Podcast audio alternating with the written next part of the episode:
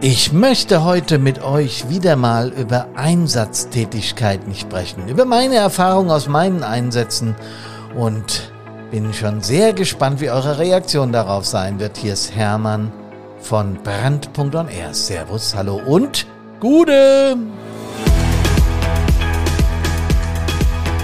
Ich habe mir heute den Bereich Gefahrguteinsätze, so hieß es früher, heute heißt es Gefahrstoffeinsätze, glaube ich, vorgenommen. Und warum? Weil ich das eine unglaublich interessante Sparte in, unseren, in unserer Feuerwehrarbeit, weil ich das so empfinde. Wie seht ihr es? Der 187er. Was ist an Gefahrgut eigentlich gut? Das ist wirklich eine spannende Frage. Einsatzerlebnisse von Hermann. Und ich sage es euch gleich dazu, auf diese Form von Podcast wenn ich über Einsatzerlebnisse erzähle, bekomme ich die allermeisten Rückmeldungen. Weil natürlich sind Einsätze unser täglich Brot und das, für was wir angetreten sind, zu üben. Niemand will, dass Gefahren entstehen und niemand möchte, dass Menschen zu Schaden kommen. Aber es ist nun mal unsere Daseinsberechtigung, Einsätze zu fahren. Da brauchen wir uns auch nichts vormachen. In eigener Sache. Wir sind mitten in der Vorbereitung auf die Interschutz 2022 vom 20. bis 25. Juni in Hannover und wir freuen uns wahnsinnig drauf. Wir haben einen Standort in der Halle 16, F486 heißt der Stand, aber das könnt ihr alles auf unserer Homepage nachlesen. Ihr könnt dort auch, wenn ihr möchtet, einen Termin mit uns vereinbaren, um mit uns über Fireproof 360 Grad unser Produkt für die mentale Fitness von Feuerwehrleuten zu sprechen. So, aber zurück zu den Gefahrguteinsätzen. So hieß es damals. Und aus meinen Einsatzerlebnissen habe ich so viele Erinnerungen an dieses Ding, also an Gefahrguteinsätze, ähm, dass es ja, ich bräuchte eigentlich ein paar Podcaste, um das alles zu erzählen.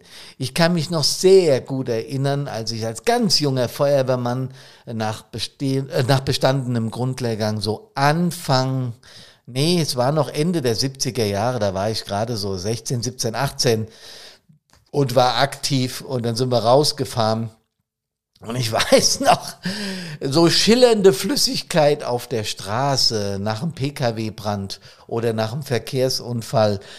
Äh, da wurde von manchem Einsatzleiter gesagt, ey, ach komm, das bisschen spült der Regen weg, kein Thema, oder? Ja, so dachten wir über Gefahrstoffe am Anfang meiner Feuerwehrkarriere. Denn wir waren tatsächlich damals noch mehr Feuerwehr als Hilfeleistungsfeuerwehr oder Gefahrgut Feuerwehr, Gefahrstoff, Feuerwehr. Das gab es damals in dieser Ausprägung, wie wir das heute kennen, mit kompletten Gefahrgutzügen, Gefahrstoffzügen, äh, Gefahrstoffberatern und so weiter. Das gab es damals alles nicht. Und das hört sich jetzt wieder so an. Ich weiß, ich weiß, die gute alte Zeit. Naja, an der Stelle war sie auch gar nicht so gut. Ich weiß noch, wie mancher Kamerad, wenn irgendetwas da vor sich hingedampft hat, auf irgendeinem Fahrzeug bei irgendeinem Unfall hin ist, hat mal so den Handschuh ausgezogen, hat dann so bisschen zur Nase hingewedelt. Oh, oh, oh, oh, oh, oh, oh, könnte Säure sein, könnte Säure sein. Sowas in der Richtung, ja. Wir haben das immer lebende Prüfröhrchen genannt, damals. Und es war tatsächlich so am Anfang meiner Feuerwehrkarriere, äh, dass wir Kameraden das alles nicht so ganz ernst genommen haben, was den Gefahrstoff betrifft. Ähm, wir haben dann irgendwann ein uraltes LF86 umgebaut und zum GW Chemie gemacht, weil wir gemerkt haben, mein Papa war damals Kreisbrandinspektor und der hat dann also gesagt, das ist ja was, bei jedem Einsatz kommt irgend so ein Mist vor, da müssen wir ein bisschen mehr machen. Ne? Und dann wurde ein uraltes LF86. Das hatte noch so eine Vorbaupumpe. Die Älteren unter euch werden sich erinnern. Ja, das Ding wurde umgebaut und zum GW Chemie, so haben wir den damals genannt, gemacht. Und da war dann plötzlich nicht nur ein Ölbinder auf dem Fahrzeug, den wir immer genommen haben, wenn irgendeine Ölspur nach einem Verkehrsunfall da war, haben wir es einfach draufgeworfen, haben es liegen lassen, so, Machen wir heute zum Teil auch noch so. Aber wir hatten plötzlich auch Säurebinder. Das war was völlig anderes. Und wir jungen Kameraden und Kameradinnen haben uns angeguckt und waren so ganz erstaunt. Oho, sowas gibt's also. Tja, da kamen dann plötzlich spezielle Pumpen für Gefahrstoffe drauf, die aus anderem Material waren und so weiter. Dass ich nicht der Techniker vor dem Herrn bin, das wisst ihr. Aber wir waren plötzlich damals Gefahrstoffgruppe für den Landkreis und ich lernte jetzt ein CSA anzuziehen. Ja, meinen PA-Lehrgang, also Pressluftatmer, hatte ich schon lange. Äh, heute ist da ein Bestandteil CSA ganz klar mit dabei. Ähm, damals war das nicht selbstverständlich. Und ich weiß noch, wie Ausbilder zu uns in den Hof kamen. Wir mussten die Dinger das erste Mal anziehen. Boah, dachte ich, naja, das ist aber, das ist aber eine ganz andere Hausnummer als nur unter PA, oder? Ja, und dann kamen die ersten Einsätze. Was ist aber denn Gefahrgut überhaupt? Ja, Im Englischen heißt es Dangerous Goods oder äh, Hazardous Materials und so weiter. Also Hazmat wird es abgekürzt. Also in, es sind eine Stoffe, die, naja, Lösungen, Gemengenlage und Gegenstände, die Stoffe enthalten, die aufgrund ihrer Natur, physikalischen und chemischen Eigenschaften oder ihres Zustandes beim Transport bestimmte Gefahren für die öffentliche Sicherheit und Ordnung und für das Leben und die Gesundheit von Menschen und Tiere ausstrahlen, im wahrsten Sinne des Wortes, atomar, biologisch, chemisch. So steht es in irgendeiner Rechtsvorschrift für gefährliche Güter drin. Hm. Also wir haben damals gelernt, dass die Feuerwehr im Rahmen ihrer Einsätze neben der Bekämpfung von Bränden und äh, außer den technischen Hilfeleistungen, die äh, ja, die ich schon sehr früh lernen durfte, auch live und praktischen Einsätzen, jetzt uns eben auch mit atomaren, biologischen und chemischen Gefahrstoffen äh, rumschlagen müssen. Ja, wir brauchen einen angemessenen Schutz für Menschen, Tiere, Sachwerte und für die Umwelt. So war das damals eben. Tja, wir haben dann im, im, im, im kleineren Umfang beim Austritt wassergefährdender Betriebsstoffe zum Beispiel nach einem Verkehrsunfall haben wir adäquat Hilfe geleistet. Das ist ja auch völlig normal, auch damals schon gewesen. Bei größeren Stoffmengen und problematischen Stoffeigenschaften haben wir dann aber schon speziell ausgebildete Feuerwehrleute gebraucht. Das ging dann relativ flott, dass wir Gefahrstofflehrgänge besuchen mussten. Das habe ich auch als junger Mann äh, dann, äh, ich war nicht mehr ganz so jung, ich glaube, ich war schon Zugführer oder Gruppenführer war ich zumindest. Und dann hat sich auch äh, das Deutsche Rote Kreuz plötzlich dazu gesellt, weil wir wussten, irgendwann, wenn wir uns mit so einem Drecksstoff rumschlagen müssen, dann müssen wir auch in irgendeiner Form dekontaminieren, also reinigen und so weiter und so fort. Das nahm also immer mehr an Fahrt auf. Ich kann mich aber auch noch an einen Einsatz erinnern, und da sind wir ja wieder bei Einsatzerlebnissen, dass hier mal auf eine Bundesstraße gerufen wurde, auf eine, eine, eine vierspurige, und da gab es einen schweren Verkehrsunfall, da waren mehrere Fahrzeuge beteiligt, unter, unter anderem auch ein Fahrzeug mit einem ausländischen Kennzeichen, ich weiß nicht mal mehr aus welchem Land das war, also auch völlig Banane. Ich weiß nur aber noch eins ganz genau, der war komplett weiß. Also da war weder eine Kennzeichnung drauf, wie das heute ja selbstverständlich ist, ja. Oder war irgendwie eine Kemmlerzahl oder eine UN-Nummer oder sonst irgendetwas auf dem Fahrzeug. Er lag um und hatte, sagen wir mal so 25, 30 Fässer, ich weiß es nicht mehr genau, hatte er hinten drauf. Und ich habe noch gedacht, ach, was wird denn der geladen haben? Und es stank erbärmlich schon aus Entfernung. Wohl wissen, dass das nicht normal sein kann, hat dann die äh, erst alarmierte Feuerwehr hat weiträumig abgesperrt und dann mussten wir dahin und haben probiert, ja, die, die, die, die Stoffe, die da jetzt auch zum Teil aus den lecken Fässern ausgetreten sind, ähm, ja, zu identifizieren. Und da gab es dann auch schon die ersten Reaktionen. Und bei diesem ersten Einsatz wurde mir persönlich sehr klar, wie gefährlich Gefahrstoffeinsätze sein können. Wir haben dann, sind dann auch nicht sehr viel weitergekommen und da kam dann von der Werkfeuerwehr, die hier in der Nähe, eine große Werkfeuerwehr, die stationiert ist, kamen äh, äh, äh, Kameraden raus und die haben uns dann äh, da unterstützt und äh, das wurde dann auch entsprechend von denen mit ihren Spezialfahrzeugen abtransportiert. Da waren wir, da hatten wir noch diesen berühmten GW Chemie, dieses uralte LF86, aber da waren wir ganz schnell an unserer Kapazitätsgrenze, sowohl was das Wissen betraf, also was unsere was unsere, unser Wissen über gefährliche Stoffe betraf, als auch was die Aufnahme dieser Stoffe und das Separieren, das Trennen voneinander und vor allen Dingen hier wussten wir ja überhaupt nicht in keinster Weise, um welche Stoffe es sich handelt. Da waren wir ganz schnell an unserer Grenze und das hat mich damals tief beeindruckt, weil ich dachte, oh Gott, sowas fährt bestimmt hier öfters über unsere Straßen. Inzwischen ist es Gottlob nicht mehr so dramatisch. Das heißt, so Einsätze sind immer noch dramatisch und gefährlich sind sie allemal. Aber wir haben ja inzwischen äh, Kennzeichnungen und wir äh, sind da europäisch auch inzwischen sehr gut aufgestellt oder weltweit sogar. Ähm, da bin ich ja nicht mehr ganz im Bild, aber ich weiß, dass es auf jeden Fall im Lauf meiner Karriere, meiner SBI-Zeit immer besser wurde mit der Kennzeichnung, es wurde immer besser mit dem mit der mit, mit der mit dem Einfassen, also wie die wie die Fässer äh, oder wie die Stoffe transportiert worden sind, sicherer und so weiter und das ist ja auch gut so und das ist ja auch wichtig so. Der Gefahrstoffzug, wie dann unsere Einheit hier im Main-Taunus-Kreis dann irgendwann hieß, war dann irgendwann Kreissache, was auch absolut richtig ist. Es haben sich mehrere Feuerwehren beteiligt, auch das ist mehr als richtig, denn plötzlich war klar, wir müssen an der Einsatzstelle messen. Wir hatten zwar damals auch Ex-Warngeräte, die Älteren erinnern sich wieder, ja, einfach um explosive Atmosphären aufzunehmen, aber das war's dann auch schon fast. Ja, also wir müssen messen, wir müssen dekontaminieren, also die Oberflächen reinigen und so weiter. Äh, wir müssen Verletzte, wenn die bei dem Unfall äh, äh, vorkommen, auch dekontaminieren. Das ist das, was ich vorhin mit dem Roten Kreuz meinte.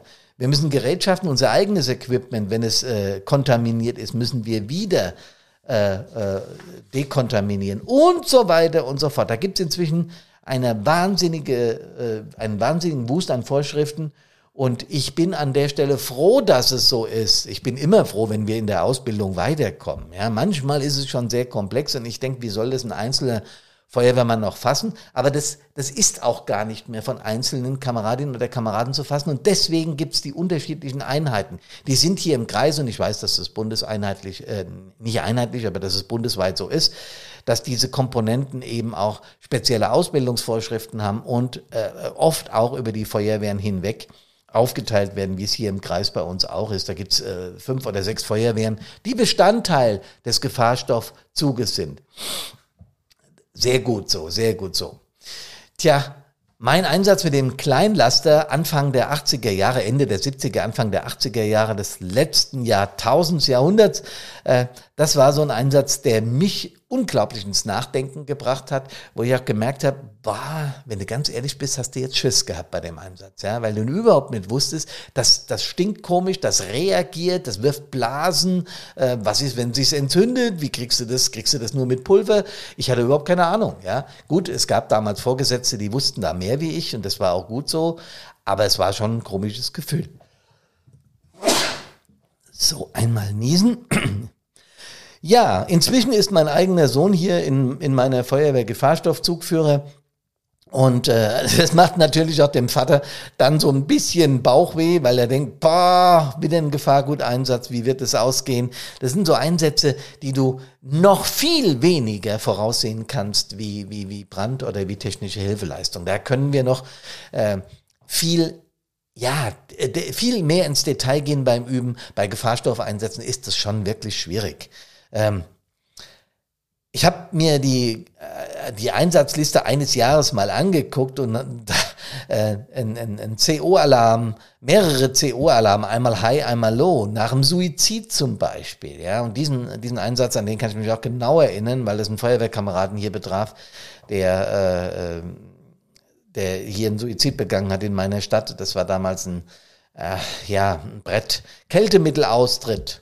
Ähm, wieder ein CO-Alarm, ein D3-Alarm in einem Industriepark hier in der Nähe.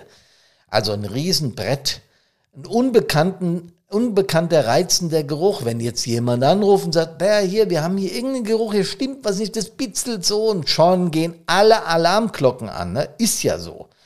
Angedrohte Suizide mit unbekanntem Gas. So, da stehst du auch wieder vor dem Ding, boah, explosiv oder nicht. Also Gefahrstoff ist schon, ist schon heftig, mein lieber Mann. Unbekannte Substanz tritt in einer Schule aus im November diesen Jahres, also nicht diesen Jahres, sondern des Einsatzjahres, das ich mir als Beispiel gewählt habe. Und wieder ein CO-High-Alarm, diesmal in der Shisha-Bar. Ja, wahrscheinlich zu viel Dampf drin, ja, keine Ahnung. Äh, abgerissene Gasleitungen durch Baggerarbeiten. Großbrand bei einem Entsorgungsunternehmen. Was hat denn das jetzt mit Gefahrstoff zu tun? Wie gesagt, im, am Anfang meiner Feuerwehrkarriere und am Anfang der Feuerwehrkarriere meines Vaters war das relativ egal, was da für Stoffe abgegangen sind und in welche Richtung die gezogen sind. Das wird heute alles viel genauer gemacht und viel ernster genommen und das ist gut so. Und wenn ich mir überlege, was für eine rasante Entwicklung das genommen hat, ja, was das für ein, was das für eine, auch die Ausbildung im Bereich Gefahrstoffe wieder für eine für eine dramatische geradezu Entwicklung aufnimmt, gerade auch im biologischen Bereich, im atomaren Bereich, ja. Schaffen wir die Atomkraftwerke ab oder werden sie wieder äh, reaktiviert? Ich weiß, äh, bin mit äh, Stadtbrandinspektoren im Kontakt, die in so einer Kommune das Sagen haben, wo so ein Reaktor steht. Das nicht lustig, Leute, ja. Das nicht lustig. Natürlich hat diese, hat dieses Atomkraftwerk eine Werkfeuerwehr, aber die Gefahr ist in deinem, in deinen Ortsgrenzen. Und das ist eine ganz andere Hausnummer, als wenn man sowas nicht vor der Tür hat, oder? Ich habe auch versucht rauszubekommen, wie viele Gefahrstoffeinsätze wir eigentlich im Jahr in Deutschland haben. Bin natürlich auf die Seite vom Deutschen Feuerwehrverband und ins Jahrbuch gegangen, habe geguckt. Das kann man aber nicht rauslesen, weil das läuft alles unter technische Hilfeleistung oder unter sonstigen äh, Alarmierungen, vielleicht auch ein Teil unter Fehlalarmierung, wenn dann eben nichts war. Es wäre vielleicht auch eine Empfehlung, das mal extra zu erfassen, was die Gefahrstoffeinheiten in unserer Republik im Jahr so leisten. Ähm, denn aus meiner Sicht ist das enorm. Gefahrstoffeinsätze bei der Alarmierung hat es bei mir früher, auch am Anfang mit dem alten umgebauten GW Chemie schon, später dann mit einem, mit einem echten Gefahrstofffahrzeug, also ein GWG 2 oder 3, was dann hierher kam, bei mir hat es immer besonderen Stress ausgelöst, weil, ich habe es äh, mitten im Podcast schon gesagt, weil es eine andere Hausnummer ist, weil du das Gefühl hast, du weißt nicht, was da auf dich zukommt. Brand siehst du, THVU siehst du, Gefahrstoff siehst du manchmal nicht. Du weißt nur, da ist irgendwas und du musst es jetzt versuchen einzugrenzen. Das ist äh, vom, vom Stresspegel her auch nochmal eine andere Hausnummer. Und ich weiß noch ganz genau, äh, ich war ausgebildeter äh, PAler und, und hatte meinen Truppführerlehrgang in meiner Heimatwehr und äh, habe auch schon einiges an Brandeinsätzen mitgemacht oder THVU-Einsätzen auch, klar. Als die ersten Gefahrstoffeinsätze kamen und wir dann die CSA bekamen und wir an den Dingen geübt haben, das war nochmal eine andere Hausnummer. Ich habe dann äh, diesen CSA anbekommen und bin so durch den Hof gelaufen und das war alles noch ziemlich spaßig, weil du kamst ja vor wie so ein Marsmännchen, weil das Ding sich ja aufbläst und äh, damals zumindest. Und die, die Gesichtsfelder waren wesentlich kleiner von diesen Chemikalien-Schutzanzügen. Äh, die, also wir hatten nur ein ganz kleines Gesichtsfeld. Es gab noch nicht diese ganz großen Gesichtsfelder, wo du mehr gesehen hast. Und du musstest ständig irgendwie mit der Hand versuchen, äh, die, das Ding so zu richten, dass du wieder was sehen konntest. Und ich weiß noch ganz genau, dass ich da Panik bekommen habe. Panik ist vielleicht zu viel, also ich bin auch drunter geblieben. Ich habe jetzt nicht Anstalten gemacht, auszusteigen aus dem Ding, aber ich möchte es mal so nennen, dass ich eine leichte Beklemmung bekommen habe. Na, also es war schon eine mittlere Beklemmung. Und ich bin dann irgendwann aus dem Ding rausgeholt worden. Äh, Flasche hat angefangen zu, zu piepsen. Und dann sind wir raus und wie war so, wie war so? Der Ausbilder ne? und ich so, ja, äh, ja, war ganz okay. Und dann guckt er mich an, was ist los? Da habe ich gesagt, na ja, also ich hatte schon so das Gefühl von Beklemmung. Also es ist ein komisches Gefühl. Ja, das musst du halt ein paar Mal üben. Hier gibt aber auch noch eine Möglichkeit, lässt einfach einen Reißverschluss ein Stück offen.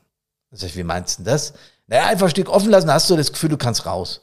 Auch im Einsatz. Ja, ist ja nicht so wild. und mir wird immer im Kopf bleiben, diese, diese, diese Formulierung ist doch nicht so wild. Das ist ein nett gemeinter Versuch von unserem Ausbilder gewesen, uns zu beruhigen. Ja, ich würde das heute in etwas anderer Form machen. Ich würde versuchen, das wirklich mit Gewöhnungsübungen und mit zu einem Reißverschluss. Äh, ich habe den dann auch übrigens nie offen gelassen bei einem Gefahrstoffeinsatz. Haben ein paar mitmachen dürfen, müssen unter CSA, manchmal müssen, manchmal dürfen. Ähm, aber äh, ich habe nie den Reißverschluss ein Stück offen gelassen, weil äh, dann lieber Angst anstatt äh, so. Aber der Umgang mit dieser Angst, da sind wir wieder beim Thema. Das wird auch heute auch ganz anders gehandhabt. Das wird viel offener gehandhabt. Da wird äh, ja viel intensiver mit umgegangen. Da wird in der Ausbildung viel mehr Wert drauf gelegt, zu schauen, hey, was haben wir denn da für Probleme und welche haben wir nicht. Und wenn, wenn jemand dauerhaft Beklemmungen unter dem Ding hat, ja, dann ist das ebenso dann muss er das nicht tragen. Und da muss er aber mit diesem Thema auch offen umgehen. Und das ist in so einer Gemeinschaft von Feuerwehrleuten manchmal nicht einfach. Ihr wisst ja, mein Lieblingsthema, ja. Diese Belastungen, die man unter dem CSA im Gefahrstoffeinsatz hat, das war mir damals nach dem umgekippten LKW sehr, sehr schnell klar, dass da mein, mein Gehabe weg war und ich tatsächlich Schiss in der Hose hatte, als diese Stoffe da miteinander reagiert haben und ich nicht wusste, was tust denn jetzt? Ähm, wir hatten einen sehr besonderen Einsatzleiter damals, der das dann, der uns zurückgezogen hat, gesagt, stopp, stopp, stopp, das äh, lassen wir jetzt mal. Und wie gesagt, dann kam die Werkfeuerwehr und hat sich dem Ganzen angenommen. Wir wüssten heute sehr gut, wie wir damit umgehen sollen. Aber es ist eine Frage von Übung, es ist eine Frage von Gewöhnung und es gibt eben auch Kameradinnen und Kameraden unter uns, die wollen sich an sowas nicht gewöhnen. Sind es deswegen schlechtere Feuerwehrleute? Natürlich nicht. Meine Lehre aus ganz viel, ja, Gefahrstoff einsetzen, aus ganz viel ähm, Kompensieren von, sagen wir mal, mulmigen Gefühlen ist, das, was ich euch ja in meinen Podcasten immer wieder erzähle, dass es normal ist, dass man vor Situationen, von denen man nicht weiß, ob man sie beherrscht, ja, mulmiges Gefühl bekommt, um nicht zu sagen Angst. Wenn man damit offen umgeht und wenn man versucht, die Kameradinnen und Kameraden mit Gewöhnungsübungen und mit viel Gefühl daran zu führen, dann ist das auch kein Thema mehr. Dann beherrschen wir solche Situationen gut in Zusammenarbeit mit Werkfeuerwehren, mit Berufsfeuerwehren und mit allen Menschen, Gefahrstoffberatern, die damit zu tun haben. Ich wünsche euch, dass ihr gesund aus den Gefahrstoffeinsätzen nach Hause kommt, wie natürlich von allen anderen Einsätzen auch. Servus, hallo und Gude.